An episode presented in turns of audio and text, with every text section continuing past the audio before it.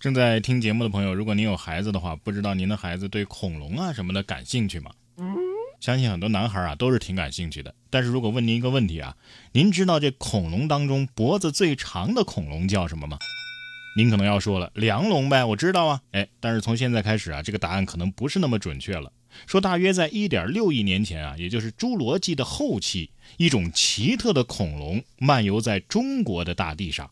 它就是以长脖子闻名的马门溪龙。近日，一组中外科学家研究团队通过计算机断层扫描分析表明，在中国发现的马门溪龙标本的颈部啊，长度已经可以达到十五米了。什么概念呢？就是比长颈鹿的脖子呀要长上六倍。据科学家称啊，它可能是目前已知恐龙当中脖子最长的恐龙。相关的研究啊，已经发表在了近期的《系统古生物学杂志》上。所以这种恐龙考试的时候肯定占便宜啊。就是不知道当年有没有卖麻辣龙脖的，这得吃多久啊？还有个问题，你说这个恐龙它的尾巴尖儿要是被烫着的话，会不会得几秒钟之后脑袋才知道疼啊？动物世界果然很神奇。三月十二号，浙江杭州啊，一男子爬山的时候偶遇到了赤狐。这段视频呢，也在网上走红了。当事人张先生表示啊，自己当时爬了七十多分钟的山之后啊，看到了一只红色的狐狸和他说话呢。哎，他就站在那儿，自己往前走，哎，他也往前走。不知道是不是野生的，但是比一般的要漂亮，很有观赏价值。后来呢，就追不上了，给跟丢了。本来有一段姻缘，奈何体力不行，是吧？我怎么感觉这个像是那个什么什么湖的浏览器的 logo 呢？不会是他的软广吧？赤狐心想：先生，你不打算雇一个导游吗？我在这山里两百多年了，我的服务保你满意。有时候缘分啊，就是这么的妙不可言。三月十三号，同样是在浙江，一男子路过厂区的时候，发现旁边有一辆货车溜车了，立刻小跑上前抵住车辆，防止后溜。结果发现呢，这车不是在溜车，是车主啊在推着车往后走。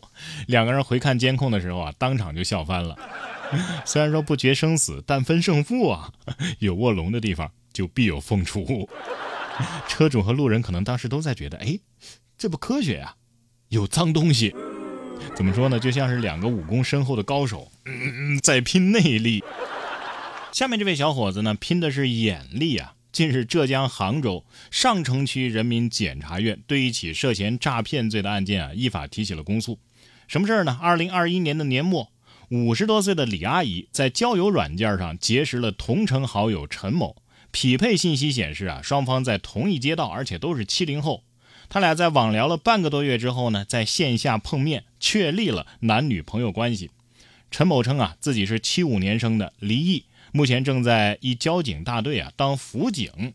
随后呢，陈某以各种理由向李阿姨开始借钱了，三个月借款超十五万。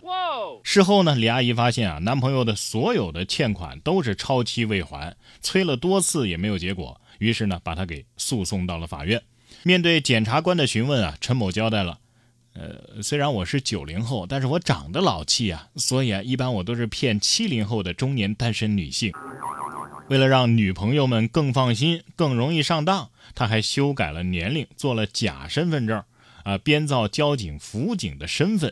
目前，陈某因为涉嫌诈骗罪，已经被依法提起公诉。见过装嫩的，装老的倒是第一次听说。有些人啊靠自己的特长赚钱，有些人呢靠自己的特长赚钱。可惜的是呢，就是到最后我也没看到这条新闻，这名九零后的照片长什么样。所以真的很想问问，比同龄人老二十多岁的九零后到底长啥样啊？这手里有钱啊，也有手里有钱的不好。你说怎么处理呢？你说是理财容易赔，留在自己手里呢容易被骗，哪怕是存在银行啊。也不是那么的保险。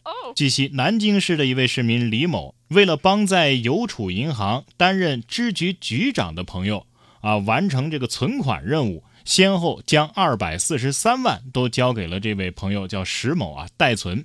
石某呢却把这笔钱啊给私吞了，利用职务的便利伪造了存款证明，并且加盖了南京江宁岔路口邮储银行的这个印章之后啊交给了李某。后来呢，这个石某因为职务侵占罪被判刑了，并且呢要退赔银行资金。当这个石某被判刑之后啊，储户李某依然拿不到自己啊原本的这二百四十三万块钱的存款，只好呢把这个银行啊也起诉追讨。一审呢是胜诉了的，但是这个邮储银行不服啊，哎那边也上诉了。二零二二年的五月份，南京中院作出了撤销一审判决、发回重审的民事裁定书。之后，江宁区法院啊召开了好几次庭前会议啊调解和开庭。这个邮储的江宁支行啊都不愿意承担先行赔偿的责任。银行辩解称啊，当事人李某没有及时的查询从石某那儿拿到的这个虚假存款的凭证，所以是没有尽到审慎注意义务的。明明这二百四十三万都退到银行的手里了，而且银行也知道这钱来路不正，但是就是不肯退还给人家。直到这两位老人当中有一位啊都去世了，银行还让老人等。不过呢，也有部分网友啊同情银行，认为银行也冤呢，不该把这笔钱还给老人。不过不管怎么样吧，这件事告诉我们，可千万别随便相信所谓的朋友，搞不好啊，你想要帮一把的朋友，他正等着坑你呢。而且我发现，对于这个新闻事件啊，这个网友的观点呢，有时候也是两派，这样也不行，那样也不行。你看下面这件事啊，也是有两方的观点。说近日一个女大学生发文称，自己在深圳啊没有赶上车，所以在没有消费的情况之下，就在海底捞包间里留宿了一晚上。这件事啊，引发了网友的热议，不少网友质疑你这行为是过度的消费了海底捞的服务了吧？说你完全可以去找青年旅社呀。但是该门店的工作人员说呀，啊，确实有这个事儿。至于是否害怕被网友效仿，工作人员称啊，呃，会依情况而定。经过在社交平台的检索之后，发现不少网友都曾经分享过在海底捞过夜的经历。这些客人啊，大都是在海底捞客人非常稀少的情况之下前去用餐，用餐之后，在经过海底捞的店员允许之后，才留宿在海底捞的。对此呢，据海底捞的官方客服回应说呀。目前还没有接到可以提供住宿的通知，呃，如果需要帮助的话呢，可以做好登记，而且反馈给负责人。但是有网友认为啊，只要不影响餐厅的正常营业，这有什么大不了的呢？而且这海底捞是在做好事啊。可是也有网友认为啊，海底捞这个举动啊，实在是不妥。反正好赖话都是网友们说了算，是吧？海底捞要是管的话呢，你们说这个海底捞多管闲事儿，给自己找事儿。海底捞要是真不管，指不定这批网友啊又要指责海底捞没有大企业的担当。